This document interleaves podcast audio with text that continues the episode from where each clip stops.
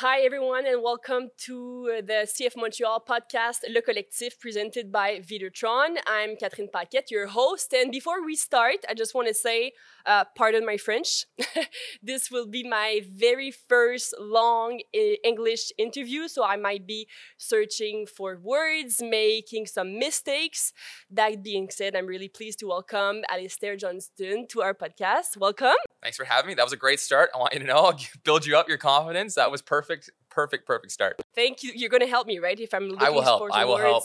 I will help my best I can. My English isn't even perfect either, so we're both on this journey together. We're at the Club Sud-Ouest right now. Your Mhm. first time being here, huh? First time being here. It's Do you beautiful. like the view? yeah, you know, I could get behind this. I could see when I retire, you know, maybe I'll get a little season's pass here. They'll set me up and I'll be in a hammock watching the game. Doesn't get much better than that, does it? This is the party place where the DJ is at. It's perfect. Tell you what, they got some good setups here at the stat. I'll tell you what, this spot we were just talking about as well. The the terrace over there is unbelievable. There's there's not really a bad seat in the house. So uh, yeah, no, this is this is a pretty special stadium. You trained today on the pitch at Stade Saputo. What kind of feeling do you get on game day when you get on that pitch? hmm You know, it's it's an excitement. You know, it's it's something different playing in front of a crowd, and also when you get out there and you get to play on a pitch that's just you can see how much time and effort's been put into keeping it and manicuring it. Um, In so Montreal, us- from April to oh, October. November. again the the groundskeeper is doing some some magic to keep Bravo, it green. Roch. yeah bravo is is right. I, i'll tell you what no it's it's special going out there and even when you're just going out to train you can kind of just feel it. You're like okay you know there's been some pretty special moments that have happened here before. Um, you can feel the history of the club and yeah going out there when you're playing um, I, I personally love how the stadium still has kind of the metal bleachers and you can hear all the fans when they're stomping their feet really getting that atmosphere going because when you start to you know really possess the ball on a team and you can really hear the crowd getting into it because you can tell when they're all standing up and stomping so it's cool things like that that i think makes this place really special and and yeah such a great place to play. Sometimes I wonder how focused you are during a game. Do you really hear the crowds, or do you like are too focused to hear us? you know I, I think some guys really are good at blocking it out. For me i personally kind of like having a bit of it. I like having a bit of a, a dialogue almost with the crowd and it doesn't matter if i'm at home or away it almost is better when you're away and you know they're saying oh johnston you suck all this and you know it's kind of fun and then you, you'll see me when i'm in the game and we're playing I won't be listening, but as soon as you know I go over to take a throw and I'll be winking, I'll smile at some people. Um, you know, you got to have some fun like that because at the end of the day, they're coming here to see a show. They want to be entertained, and and that's what we are. Um, so we're entertainers. So I, I like to you know have some fun out there as well. And you know if if people want to talk smack, they better be able to back it up because if we score and you've been talking that whole game, you better believe that I'm going to have a little wink for you or something. So no, it, it it's pretty special. You know, just having that kind of interaction with the fans, especially here. Our, our our crowd does such a great job of having a personal connection um, with just knowing everyone's names and all that. You can hear everyone saying like, "Howser, yeah, go, go, go," and almost coaching me. It's kind of funny, but uh, no, it's it, it's for me. I, I truly enjoy having that kind of interaction with the crowd, but I know a lot of guys don't, for example, which is kind of funny to me. Let's look back into your childhood. You were born in Vancouver from a Canadian father and a Northern Irish mother. Any any Irish traditions in your family Um, drink Guinness. Uh, I'm trying to think what else. No, honestly, my, during off season? yeah, right? during off season, Only during off season, only in the off season. Um, yeah, so no, my mom was born Northern Ireland, um, Northern Irish parents, obviously. Um, so she brings a lot of British um, things to the family. But My dad's side as well, his parents were were also from England, Scotland. So we're a very British centric family, um, all in all. And it's kind of funny. My dad's side, even though they are born in Canada, are almost the more British ones with how they act in terms of their you're they're your typical British family. You know, we're watching football, they'll go to the World Cups, you know, drinking pints of beer. My mom's side's a little more sophisticated, as they'd like to say. All the doctors in the family. So What's your father. Premier League club? Uh, he's a Chelsea fan. Okay. But I, I'm a Manchester United fan. So growing up, I chose the team that I thought was the best team to go against his, and that was always Man United. Growing up, we've fallen off a little bit the past decade. It's been a long, long ten years, but no, that's still my club. So yeah, no, growing up in in a British household, soccer was everything. I mean, I would wake up at I can remember at like the age of five, waking up at 7 a.m. to watch the first game of the Premier League and, and all throughout the weekend. And, and that continued on. And then eventually you learn about Champions League when you get to eight or nine. Now you're watching that on Tuesdays and Wednesdays, Europa League Thursday. And then, yeah, so I was, it was a pretty football crazy family.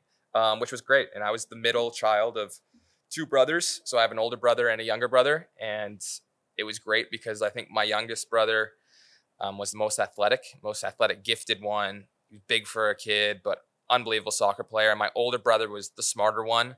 So no matter what it was, we always were a two year difference, but it was really even because so two year difference. two three year boys? difference, three How boys. crazy was it at home? Yeah, I don't know how my mom years? did it. I don't know how my mom did it. Honestly, like especially the beginning of high school, end of kind of elementary school, when we all had teams to go to, and my dad's still at work, and my mom's trying to figure out, okay, we got to drop you off here. They got to get picked up at this time. Just coordinating that every night looked like an What's absolute fiasco. Uh, Catherine.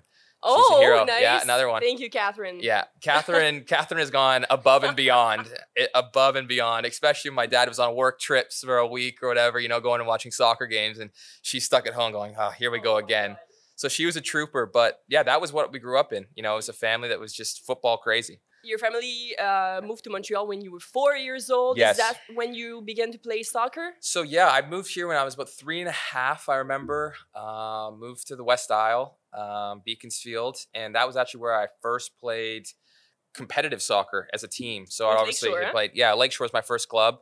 Um, so small world there. It's kind of come full circle, coming back now. But yeah, so that was my my very beginnings, um, my very ever first time playing with a team, and I'll never forget it. My my dad ended up coaching my older brother's team and my team, and he made sure that both of our teams were the same color jersey so that I could play with my team. And then right after, he would take me to my older brother's field and I could play with them as well. So instantly, I think he kind of knew from the get go, like, I was someone Well, who was really into it. He had a plan. He had a plan. As we say now, Project Mbappe. It was it was Project Alistair at the very beginning for him. So he he knew what he was doing. He's still involved in soccer. Still involved in soccer. Um, has been his whole life. Uh, yeah, again, he's just a huge soccer fan. Like he, you just can't take him away from it. Um, so I think it's been really cool for him. You know, me playing professionally, and now me obviously coming back home to a degree. Um, for him to kind of live through us, especially with the Canadian national team, it's been pretty special for him just to just to see and, and he really puts things in perspective for me you know when i go out there and you're playing against like mexico or someone like that the us and and you're like wow you know that was a solid game and you're pretty excited and you go over and you see your dad and he's just like starstruck he can't believe what you know what's going on so you know we qualify for a world cup like to We're tell him talk that about that later. yeah, okay, we'll talk about that later. But just yeah, just that he was such a good, just measuring stick of like how much a moment really meant. Because for me, sometimes you get lost in the moment. You don't really understand what you're doing until you take a step back. But you could just tell he was just in dreamland the whole time, and and you know it's pretty special You kind of realize a dream dream for him. Exactly. It's exactly that. You know, him being such a big soccer fan and him and his mm-hmm. brothers, I remember they always tell me stories. They go to World Cups. For example, they were going to go to Qatar either way. My my uncles and my cousins, they were flying there and they've told me that many times. Like, look, Alistair, it didn't matter if you were going or not. We were going to Qatar to watch watch World Cup. Um, so So it's now been they cool know like which that. games they're gonna go. Exactly. Now they know. Now they really have some games marked in. So yeah, it's been really cool to be a part of that. You know, that generation that's going. And and he grew up in a time in the West Coast where you know soccer was really prominent. I'd say in the '80s, and it shifted more to now the Montreal and now the GTA area, especially the Greater Toronto area. Um, in terms of producing players, so that '86 team, the last team to go to the World Cup, was had some of his friends on it, for example. So it's pretty cool how it's all come full circle. That now this next generation, he's still linked to it as well. So I know it's it's been pretty special for him, and you know I'm just happy to be able to share it with him. Your youngest brother Mhm. plays soccer. That's what you said before. Yes, yes. What position does he play? So he's kind of similar to me in terms of we were both center mids our entire lives growing up. He still is a central midfielder. He's a bit more attacking than I was. I was more of a six, more of a Sam Piette. Love to get, love to get into a tackle. He's a bit more in between, uh, more of an eight, uh, more of a Mathieu Choinière, but he's good, big, bigger than me, really good athlete, a lot more agile too. I'm a very straight line runner. He's definitely more, you know, a little more finesse to him, I guess would be the best word to put it. So we'll see him at the next level. He's going into his last year of college um, at the University of Maryland. So we'll see with him. But I mean, I know there's been some talks, hopefully, that maybe Montreal will, will try and draft Oh him, which would be God. pretty cool. I'm ready for it. Yeah, so am I. It'd be, it'd be pretty funny to have him up here. So we'll see what happens. I'm hoping that, you know, wherever he ends up going, whoever ends up, you know, taking him in the draft, you know what you're going to get. You're going to get a good, really good kid, hardworking kid, and and he's going to come out good. So I'm excited to, you know, follow his career as well and and hopefully get that jersey swap soon. Malcolm, his name. Yeah, Malcolm, correct. You We're got gonna it. follow him through his Yes, last there we year go. of college. There we go. Uh, did you ever play against him? Because you did play in college also. Yes. So I got lucky actually. Um, my senior year, he was a freshman. So we're two years apart. In terms of like calendar months. But I'm an October baby. He's a January, so he's an 01 and I'm a 98. So it's pretty much two years, but realistically in school it's three. So I was in my last year, my senior year, and he was in his first year, his freshman year, and we were in different conferences. So you never really play each other, but there's this thing called the NCAA tournament. It's pretty much the playoffs, um, and there's a big bracket. Um, and instantly, I remember I was sitting in class, and all of a sudden, I checked my phone, and I had just tons and tons of messages. I said, "What's going on?" Like I know there was the it was they were That's making the either bracket. a good sign or a bad That's sign. exactly. I was saying, "What is going on?" And it was all my friends saying, "Look, we had a first round bye because we were one of the top teams in the nation, but my brother's school, Maryland, had drawn." In the same spot as us, so if they won their first game, they were going to play us at my school, and I was like, "Oh my goodness!" And I realized that I was, I just remember I couldn't stop smiling. I was like, I told him like, "You better win that first game because you got to come here." Did you Um, go and cheer for him? You- you I was, I, huh? I couldn't I had to watch the game on my phone, but I was like, just please don't mess this up, guys. And they came out, they killed the other team, and I knew like this is gonna be crazy. This is gonna be me versus my younger brother, senior so year, what did your parents freshman do? year. Oh, they flew down. They were super excited for it. Um, but I think everyone deep down was cheering for me because they knew if he beat me, that was gonna be my last ever college game. Um, so it's funny we uh, we kicked their we kicked their ass pretty bad. I don't know if I can say that. Um, but no, it, it was it, it was a fun game. We won three 0 It was it was pretty dominant, but at the same time, they were a younger team.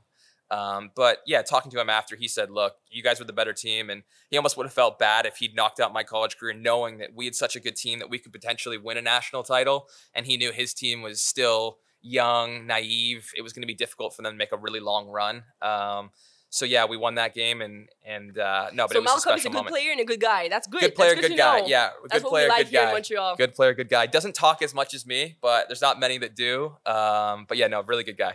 Mhm. You and your family left Montreal when you were seven. Yes. What were your memories about the city before you, you came back? Wow, my memories about Montreal. I remember the winters being very cold. A different, it's like a different beast. Toronto winters are cold, but there's just something here when, like, there's not even a cloud in the sky, and you're like, wow, it's sunny and it's still absolutely freezing. Um, that's something that's always been just locked in my mind. And there's so many stories of, I just remember growing up, there's just so many stories. Like there was an ice storm, all of this. I always heard all the bad stories about Montreal, like the crazy weather thing. So you instantly, it's in the back of your mind, like, oh yeah, it's going to be, it'll be cold. And when I realized I was getting traded here, I thought, oh, that was the first thing I said, oh man, I got to get ready for that winter The again. secret is to do to play winter sports. It, it really is. So for me, playing hockey definitely helped. You did Um, when you were re- yeah, when. I was young. Um, still do to this day. I love getting out there on the ice. But no, yeah. So my memories of Montreal were really fun city. Um, great food. That's definitely something that Montreal is known for. Um, and I do like how it's big enough that there's lots to do, but at the same time, it's not too big that it never feels like, oh, to get to that part of town seems impossible. Toronto, I on the other hand, agree. Yeah. Toronto was massive. Like I think people, especially the Americans here, really underestimate like how big it is. And it was always funny when I played with Nashville and we'd fly into Toronto and guys are looking out the window going like, "That's Toronto? Like what is that?" And I'm like, "Yeah." And they were like, "Oh, we were expecting something so much smaller." I'm like, "Guys, this is like maybe the third or fourth biggest city in like North America. Like what are we talking about?" Um, so it's nice. I like I like this size of city. It's been really enjoyable, and yeah, there's just so much to do. And I get another thing, and I know we've talked about this before, but when it gets warm, everyone is out and enjoying life. It's such a festival city. We only they have live four months of summer. so Exactly. let's, let's enjoy it. Exactly that, and I have to say it's really impressive. But even in the winter, like I go up into the the pass, you know, up in Mont Royal, and it's unbelievable how many people are out there just doing different things. Like I've never even seen these fat tires on bikes, and people are out there in minus thirty biking. you have I'm to going, dress in layers. Oh That's my goodness! Yeah, secret. very important, very important. But yeah, no, it's it's been a really fun city, lots to do, and you know, got to keep exploring. That's what You that's told me plan. also you remember the Carnaval de Québec. Oh, that was one forget. of your memories. Yes, that was one of my favorite memories. That's where you you ate tire d'érable. Yes. I, I've, I just learned the word maple taffy. Maple taffy. Yeah, that's probably what it. Yeah, that's the English way to say it. Exactly that. That was one of my favorite memories. Now that you bring it up, can't believe that that left my mind. But yeah, I, I think it's February or was it January? It's one of the two months. Um, but yeah, we would get in the car, go up to Quebec City, uh, to Quebec, and and go go to the Carnival, and I'll never forget the bonhomme, all the things. I remember the ice sculptures, definitely my favorite thing that got me back every time was yeah the syrup. Yeah, the syrup. Oh, it's unbelievable. The put the popsicle stick, roll it. Oh, and there's so many there were so many cool things, and I wanted to go back, but it always lines up with our preseason, which is a bit of a bummer. So if I do have a time at some point, I will definitely be going to that. Garber and Yeah, we got we're gonna have to move some things around, please, please. But you know, Florida in February, wherever we are in February, it's not the worst either. So no complaints there.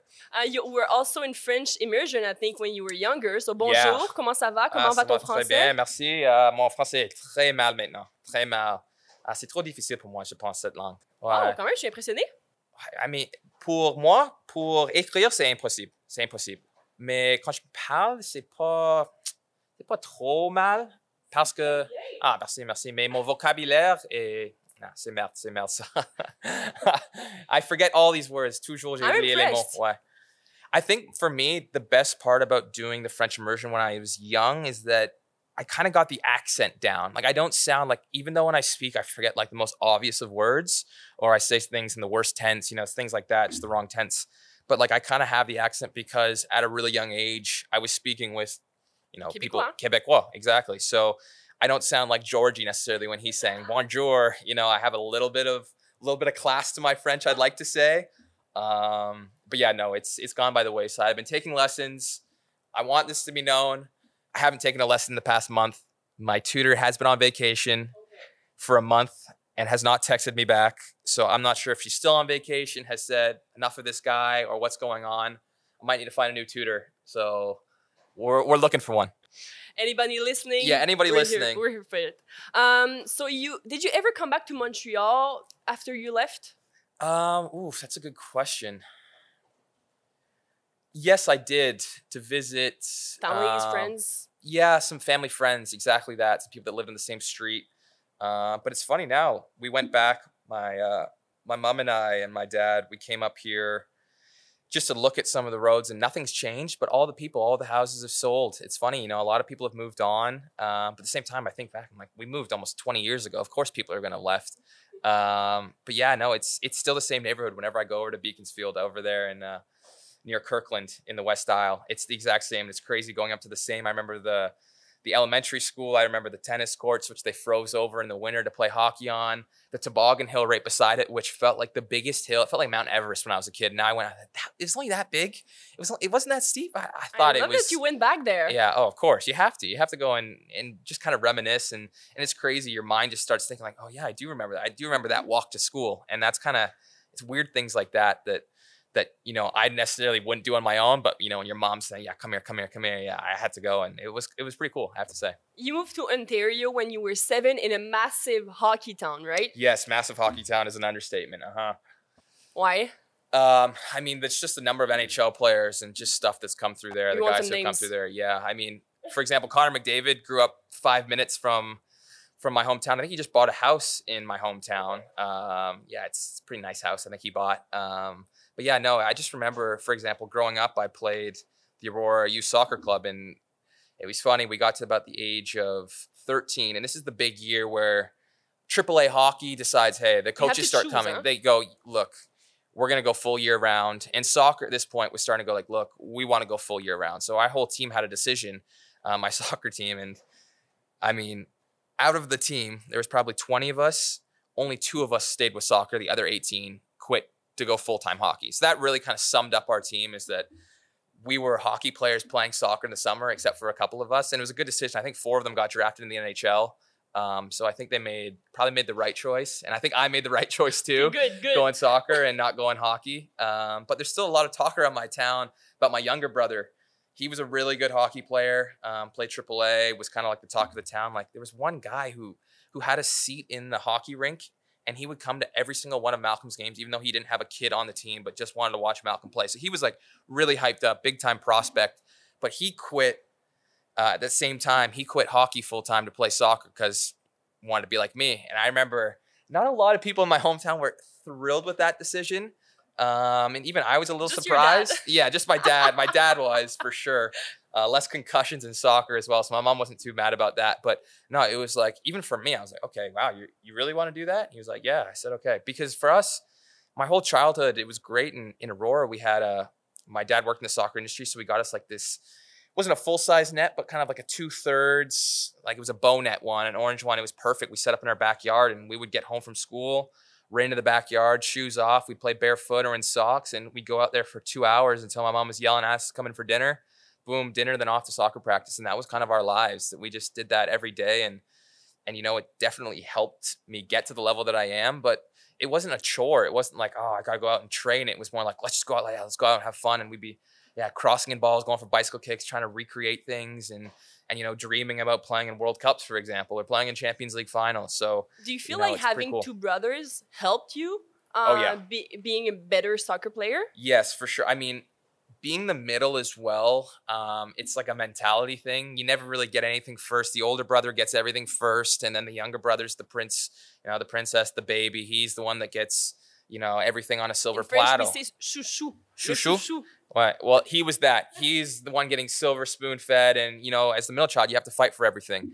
Um, and that was definitely the case, kind of with our family a little bit. And my brothers are going to say, "Ah, he's lying," but it's true. You know, it's true. Um, so it made me really have to figure out different ways to get attention, to get what I wanted, um, and that includes sports, you know, um, and really how to get along with people. And it was such a competitive atmosphere just from the get go. Everything we did with three boys being that close to each other and all being very athletic. Um, everything was a competition, whether it was basketball in the back in the front yard, roller hockey, whatever it was, soccer in the backyard. It was constantly competition. I remember our next neighbor had a trampoline. As soon as we got on it, boom, we've made up a game and it's Backflip a competition. contest. Exactly. It's it was always something, and it always ended with one of us nearly knocking the other one out. And the classic one is us playing basketball. And And, Catherine being discouraged. oh, she just she was like, oh, not again. she knew she knows she's in there she's gone yeah here we go and she'll always be the one you could hear it you can hear the tension building up outside and all of a sudden one of them will hit a shot like malcolm was the king of this you would hit a shot and say i won and then sprint inside into the garage and he knew that that same time i was going to be running to pick up the ball to try and hit him with it.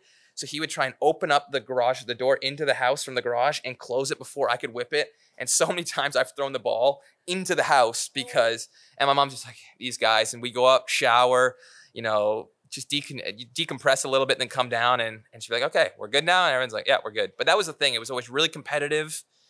It would come into the the kitchen a little bit for a couple minutes, but then it would be okay, we're good again. But that's that's what you need to have as a as a competitive athlete, professional athlete. So that's why I'm really sure that he's going to do very well at the next level, just because he's a yeah he's he's a mini version of me, a better mini version of me. So. I mean, if I've made it this far, I think he can go. I mean, the sky's the limit for him. What's your favorite uh, spot, spot or place in Montreal? Oof, this is a good question. This is a good question. You know, I'm a big outdoors kind of guy. Um, love going for bike rides. Love just kind of exploring a little bit. Um, I've really enjoyed Old Montreal, Old Port. Um, Is that what you do in your days off? yeah, I'd go down there. Like I love just biking down to the water and kind of going up and down. And and it was cool. A couple weeks ago, my my younger cousin um, was in the world's. They had a triathlons um, at the old port, um, and she was down there and just kind of experiencing that and seeing everything going on at the old port. It's such like a cool just atmosphere you can have there with the buildings, the cobblestone, all of that, and yeah, just being around the water. it- it's so nice. But also, I live right beside Mont Royal, so So you have a lot of athletes in your family. Oh, yeah. Your cousin. Oh yeah, yeah, yeah, yeah. She finished um, 23rd in the world um, for for her, her age group. She was 16 years old, and in the under 20s, she finished 23rd in the world. I said that's pretty good, I think. Um, so yeah, a lot of athletes, a lot of athletes. It's just kind of in our DNA, I guess, at this point. And again, it's just the whole family. Everyone's just so competitive, whether it's in the classroom or on the field. Like it, that's that's why I love just our family dinners when we're all together. I mean, just the the quick comments, the snarky comments. Everyone's constantly having a go, and if you're not fully up for it, like people people will find out and they'll have a go at you, which is kind of it's it's different. It's not like most family dinners where they just turn on the TV and and don't do much. We're constantly you know pushing each other, and and that's something that I'm just gotten so used to. Um, but yeah, that's just kind of my family. And in terms of spots again in Mont Royal, I think my favorites would be probably I love going up onto Montreal, the top, just going for a walk up there. I know Lake Castel up there, all that kind of stuff. There's just some really cool spots, and then obviously anywhere on the water. Uh, you know, it's nice to be down there. Got some great bike paths, can take you up, up and down, and and wherever there's a tennis court, I'll be there as well. I got my membership, been playing, getting ready. We got the the Rogers Cup coming up um, in what is that next week? I think or two weeks. Yeah. So I get my forehand ready for that. Um, And your girlfriend also plays tennis. She's Yes. a really good tennis player. Yes. So she played. Um, she's a five star recruit, like one of the top recruits in the nation. Um, and she played at the same school I did, um, one of the top tennis schools. And she just finished her four years there. So it's always fun. My off days when everyone else is, you know, laying in bed super sore or nursing a hangover, I'm out She's at the like, tennis "Come court. on, let's go yeah, play." let's go. I reserve the courts. I'm like, okay. And so it's one always v funny. one, who wins? Oh, I mean, she kills me Oh yeah. absolutely kills me. So it's always exhausting for me. So I'm just running side to side, just trying to get a ball back. And and yeah, so there's been a, a really good hypothetical question going around the locker room lately, and everyone's been posing it to me because they know I'm the tennis guy. But they say, look, we give you 20 pitches against an MLB pitcher, or 20 serves against Milos Raonic. What do you have a better chance of doing? And I've told the guys, they all said, like, look, I think for sure the tennis. And I said, guys, look, you're not returning a tennis serve, but you're also not hitting a baseball from an MLB pitcher. It's neither. Mm-hmm. You're, you're getting none. And they're like, oh, like we'll pay your girlfriend to come out and serve us. I'm like, guys, you don't want that. So I've like sent them videos of me trying to return serves. It's hilarious. Like the ball comes at you so fast, but it's one of those sports I started playing when I was really young, and every once in a while, you know, we'd go out with my brothers. It was a big summer activity. We'd go to the field, play some soccer, and then some tennis after.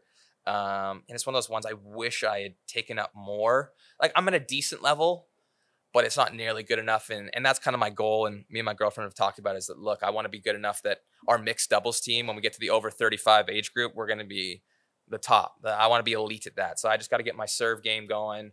Um, really get good at the net, the poaching, um, my ground stroke. But other than that, no, it's So now we're looking for a French uh, coach and a French tutor and a tennis coach, right? Yes, I, I wouldn't mind another tennis coach. I mean, my girlfriend is a coach, but it, it's getting a little heated sometimes when I'm out there. I've ripped my necklace before because I get so. Fr- She's like, "What do you do? Like, why do you expect to hit that ball like Roger Federer does? Just because you watched a YouTube video of him before you came here doesn't mean you're at that level." And I'm like, "I know, but it's just." It's the nature of it, you know. You're just a competitor in every aspect of life, and and she gets that. You were drafted by Nashville in 2018. You Mhm. played two day, two years there. Uh, do you have a favorite country artist? you know what? I went down to Nashville and I really didn't like country music, but my roommate was big on it and we would drive together every day and every morning and every afternoon on the way back, same country songs. But he had a really bad thing where he could play one song and just keep it on repeat. And he I told me, also. You do that? do no, that. this is a serial killer trait. This is a crazy trait. He I told me do- he went on an eight hour flight across the Atlantic and he listened to one song the entire time Okay, eight hours. this is crazy. crazy. This That's is crazy. Yeah. Okay, so he would often play, and I'd often have to just nudge him, like, "All right, next song at least." And then I kind of get to know some of the artists. You know, now I, find myself, you know, I got the Jeep, got the windows down. You can't not sing. it's exactly song. yeah. And when you're in the summer, I mean, it gets warm enough here where, you know, you kind of need a little bit of a country music vibe. So I really enjoy it. Actually, it's it's grown on me. What I thought I was going to say that two years ago, no chance. Um, but yeah, no, I kind of think what would be my favorite. I mean, Chris Stapleton, who's coming to Montreal um, next month or two months. Um, I really like Chris Stapleton. He's probably my favorite. Morgan Wallen, solid. There's a lot of good ones. Um, Jason Aldean, great bar in Nashville as well. Jason Aldean's. Um, gotta gotta shout them out. Um, but yeah, no, I, I tell you what, Nashville got that in me for sure. Even though it was only two years, it's hard not to live it. The cowboy boots, the whole thing. It's it just kind of it's a personality of its own. That city. You you were one of the youngest players in Nashville, Mhm. and now here in Montreal, you're one of the oldest on the team. What difference does this make to you?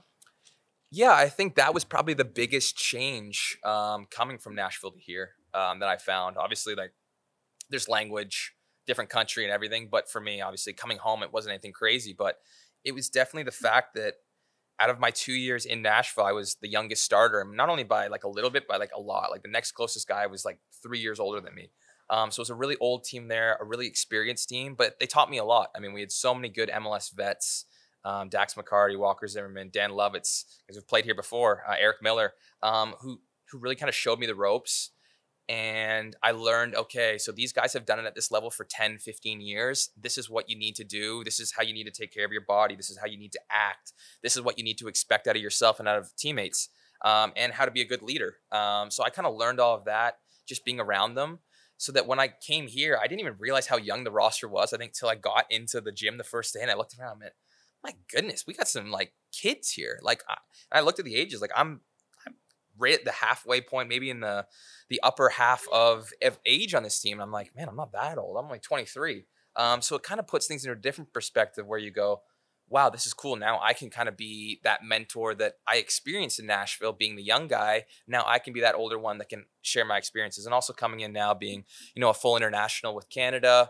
You know the younger guys are looking up and going, yeah, that's that's a Canadian national team player. Like he's always been in the league. And for me, it's still it's only my third year being a professional player, but instantly I kind of feel like I have you know you're taking that next step in terms of your development off the field in terms of your mentality, your leadership, and all that. So I've really enjoyed that aspect of it. Is just trying to like take those young Canadian players and push them because we have so many good, talented young players here. And I know that not only if we push them, will it be better for CF Montreal, it'll also be better for the national team. It'll be better for Canada soccer just in general. So, you know, trying to take on that leadership role is something that I've really, you know, aspired to do. And it's been great, you know, being with Sam Piette, Kamal Miller, guys who have been in that role. Um, and I know very well through Canada. Um, so yeah, just kind of just seeing that that difference. Um, it's also been something that I've enjoyed because it's fun being the young guy for a little bit, but it gets old after a while. And I knew no matter how long I stayed in Nashville, I was always going to be seen as the rookie or the first guy, which is cool. But at the same time, is that at some point when you hit, you know, 27, you have a kid, maybe you're like, okay, maybe I'm not a rookie anymore. Um, but always to Dax and, and Anibal Godoy, guys like that, I'll always be a rookie. So, you know, it, you were ready for happened. something Yeah, else. I was ready. You know, I was ready for ready for a different kind of environment. You play uh, different positions on the field, uh, Yes. center back, back, right back, wing back. What do you like about that flexibility that you Um, have? You know, it's a blessing and a curse. Mhm. Um, I think it gives you know our coaching staff a lot of options um, in terms of okay, we're playing this team. They have you know this is a threat. Where should we use Alistair to best maximize our potential in this game? Um, so I see that as you know something that can be really beneficial, and I think that how John Herdman used me with Canada has really kind of pushed it because he showed that look, we can use Alistair as a right back defensively, and then he can be a right center back in possession or a wing back. And I think it kind of pushed the norms and pushed the boundaries of what people expected out of me, and I think that helped. I think that's why Montreal was really interested um, to get me as well. Was they saw that flexibility and they saw that you know you can be you can do a lot of different things tactically um, with me on the field. Um, so that's something that I've kind of enjoyed as well. Is just pushing myself because I am such a soccer fanatic.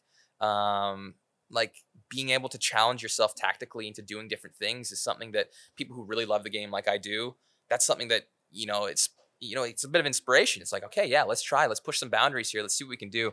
Um, but in terms of like favorite position and stuff like that, I mean, honestly, I, I enjoy playing right center back. Uh, but at the same time, like playing full back or wing back, I love it too. You know, I love getting assists, love getting crosses in the box, but defending still is my bread and butter. There's nothing, there's nothing like the feeling of putting in a good hard tackle or, or shutting someone down. And, and that's something that I know that to get my game to that next level, that's where pro- progression continually needs to be. I need to be one of the best defenders in the league, one v one, and then you know attacking, just making better decisions, and and you know really adding a, a final element on the ball um, can make me that next kind of that next level player. So that's kind of you know where I'm looking towards in the future.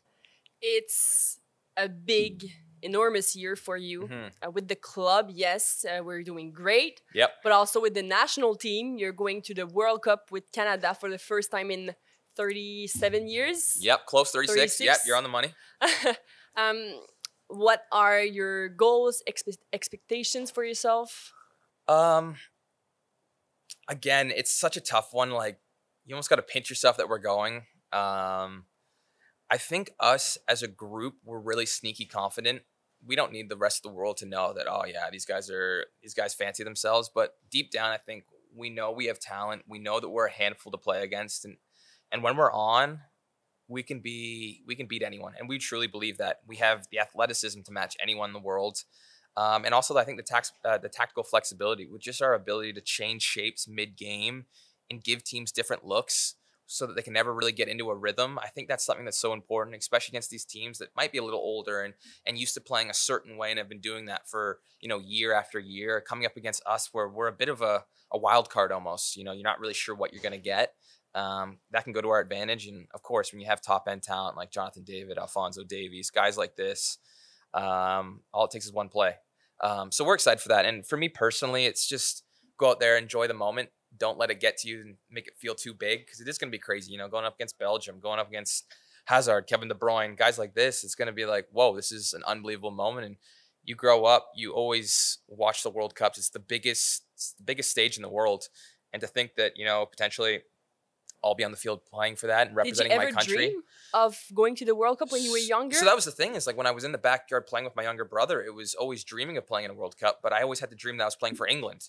I could mm. never even think I never even thought to dream of playing for Canada because it was so it felt so unrealistic. It felt more realistic that I was going to make it to a World Cup playing for England than it did making it to a World Cup playing for Canada. So that kind of puts things into perspective with how far it's how far things have just changed over the past decade.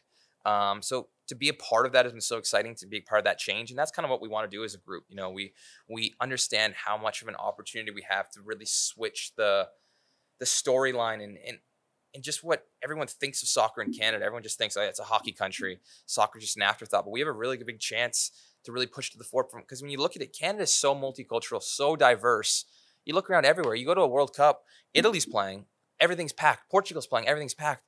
Okay, I love that you're cheering for you know your country of you know your birth or wherever, but we're in Canada now. Think about if Canada's at that World Cup. Now we have everyone cheering for Canada. Like the soccer fever is there. We just haven't given them a reason yet really to cheer. The women's national team's done unbelievable and given everyone a reason to cheer. And now it's our turn to step up. And this is our kind of our opportunity. So I'm just really hopeful the country just embraces it, enjoys it, has as much fun with it as we are, um, because it really is a really special moment. But we don't want it to be a flash in the pan. We don't want it to just be a one-off thing where, yeah, we go to this World Cup, then we host one in 2026, and then you don't hear from us for another 36 years.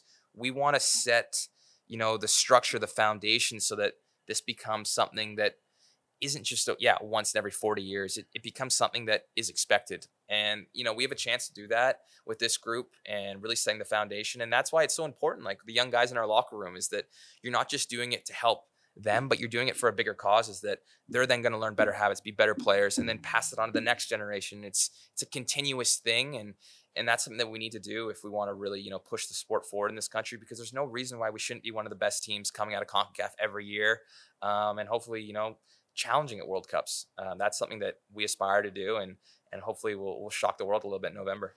Well, we cannot wait to accomplish your dream in Mhm. November and play in the World Cup. Thank you so much Of course. for accepting my invitation and being here on the Hey, podcast. great English, by the way. Great Yes, English. This was really you. impressive. This Oh. was really impressive. Merci beaucoup. Ah, merci.